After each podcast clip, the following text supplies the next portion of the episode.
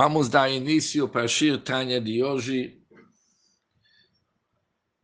Chav Dala Tamuz, o 24 dia para Tamuz. Nós somos no meio do capítulo 6, Perik Vav de Gerta Tshuva, na página 191. Seis, sete linhas de baixo para cima, última palavra da linha, Vehinei. Em nosso capítulo, até agora, Alter explicou que há uma diferença quando os Bnei Israel estavam num nível elevado, quando a presença divina morava de uma forma revelada no meio do povo de Israel no Bet HaMikdash. Naquele tempo,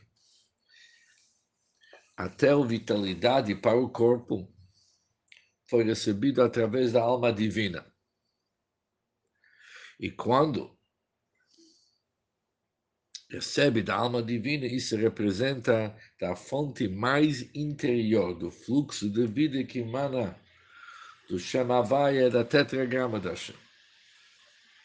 E por isso, na hora que houve uma obstrução, através de um pecado, eles foram desligados da fonte e não tem como mais se sustentar. Mas após que desceram do nível e o fluxo da energia do rei Tatar foi do nível, foi rebaixado de nível em nível até que ficou investido nos 10 de Noga. Agora também o pecador e transgressor, mesmo que um peixeia, um transgressor intencional, eles podem receber da Klipat Noga a vitalidade para seus corpos, igual dos outros animais. No Shio Tanya de hoje, o Alter Rebbe vai nos explicar que não somente que eles podem receber, mas eles recebem como abundância. Yaakov. Está escrito no versículo, Yaakov é a corda da herança de Deus.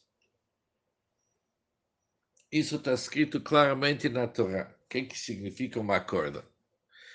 Alderech Mashal, isto é uma analogia no qual se compara a alma do Yehudi a uma corda, que uma extremidade é acima e outra extremidade, Rosh Hashem, outra extremidade está embaixo. E quando alguém puxa a extremidade inferior da corda, ele move e puxa junto à extremidade superior até onde pode ser puxado. Assim também que acontece com a raiz da alma do homem e a sua fonte. Qual que é sua fonte? No último rei do nome divino vai mencionado assim, mencionado assim, último rei da tetragrama. Morid, quando uma pessoa transgride, ele peca através de suas más ações e pensamentos. A pessoa puxa para baixo a energia vital que emana do último rei do nome divino Havai para a sua alma. Ad torre chalota sitra ache Isso ele puxa para baixo para dentro das câmaras impuras da Sitrach.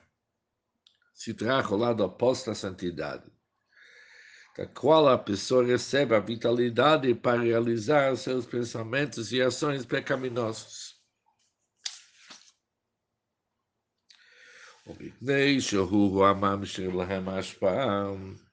Já que justamente ele é o pecador que atrai, puxa o fluxo da vitalidade e santidade para as câmaras da Sitracha. Por isso que ele recebe da Sitracha uma porção maior de vitalidade.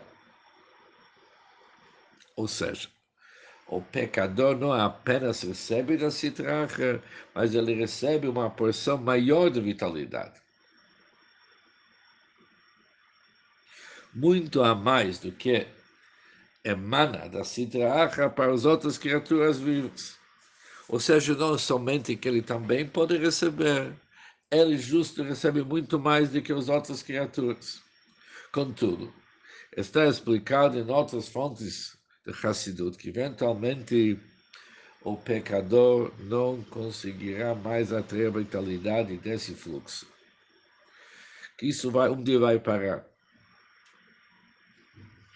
Para o id, a citraach só pode servir temporariamente como a fonte de vitalidade do id, mas isso é que temporariamente. Isto, diz o Alter Rebbe, basta para o entendimento. Zeu, Shabru Rabotenu Zichonam Libracha, isso que dizeram nossos sábios, em Beyadeinu, não está em nossas mãos, ou seja, não é do nosso alcance. Lo Mishal Batar Shaim entendeu a razão nem da tranquilidade dos rechenos perversos, não porque que eles vivem bem, nem porque tem sofrimento para os justos. Biadeno Dafka. Nós hoje podemos, hoje, após, na época do exílio, depois da destruição do Bet HaMikdash. Temos essa pergunta. Por que, que os perversos vivem em tranquilidade? A linguagem é biadeno, agora que isso acontece. Na época do Bet HaMikdash, realmente eles iam se sufocar e não poder receber a vitalidade da Kedushá. E outra fonte não tinha.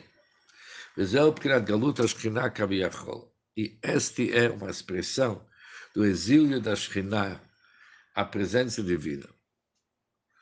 Lahashpia lechalot sitrach, quando através dos pecados do ser humano do homem, a pessoa faz que Deus tenha que conceder doses adicionais de energia vital para as câmaras de citrach que Deus despreza. Ele está forçando uma situação que Hashem tem que conceder energia a mais para as camas da Sitracha, algo que Deus despreza.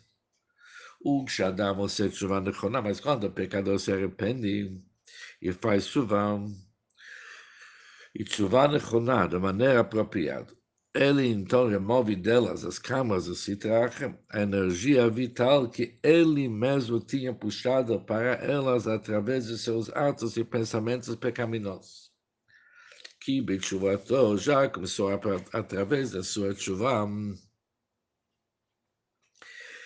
através de seu arrependimento, Marzir Hashpaat Ashkina Limkoma.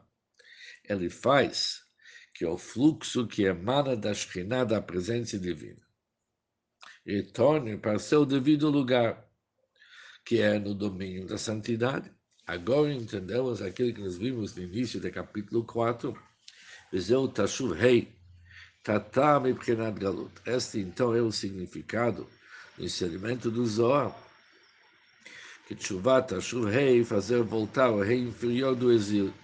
Ou seja, que o processo de Tchuvá Tatá, ao nível inferior de arrependimento, consiste em fazer o retorno da Shekhinah, que é representado pela última letra rei do tetragrama Havai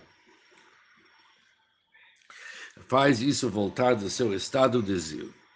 Ou seja, Tshuvat Tatar é tirar a energia vital da Shekhinah, que estava dentro das camas se assim, terá para fazê-la retornar no domínio da santidade. Entendemos agora o que é significa devolver o rei Tatar, o último rei. Como o shikatu conforme está escrito, Vishav Hashem Elokech Eshvutcham.